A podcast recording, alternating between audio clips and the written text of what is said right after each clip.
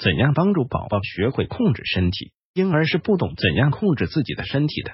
首先，他只能移动身体，在发现活动的作用之后，就会逐渐开始手脚并用，直到慢慢的分化。这个阶段是需要家长的帮助的。一旦宝宝开始进入观察自己的手和手动作的这个阶段，就意味着协调能力正在形成。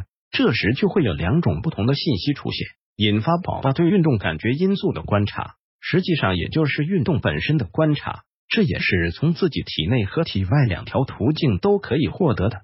如果宝宝观察自己的手是怎样张开，又是怎样握上的，那么他就会产生一幅视觉图像，而且是永恒的图像。我们根本不需要去看脚是怎样走路的，或者是手是怎样抓东西的，他们会自然的做完这些动作。这就是一旦形成了协调，就不会失去。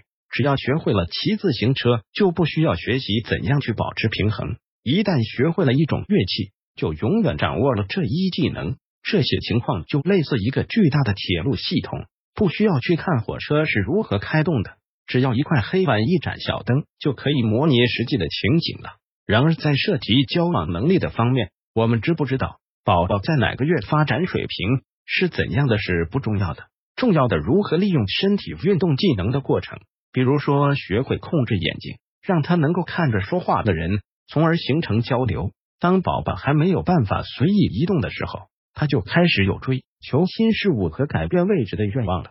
妈妈把宝宝抱在怀里，实际上就是给他探索世界的机会。宝宝用手去抓一样东西，感受它，体验它，由此形成的动作技能，增加了他的自信心。人的运动过程是极其类似的。我们的大脑中会有一个动作发生的模拟，而宝宝却还没有，所以他才需要去观察。然后把看见的和感受的东西联系在一起，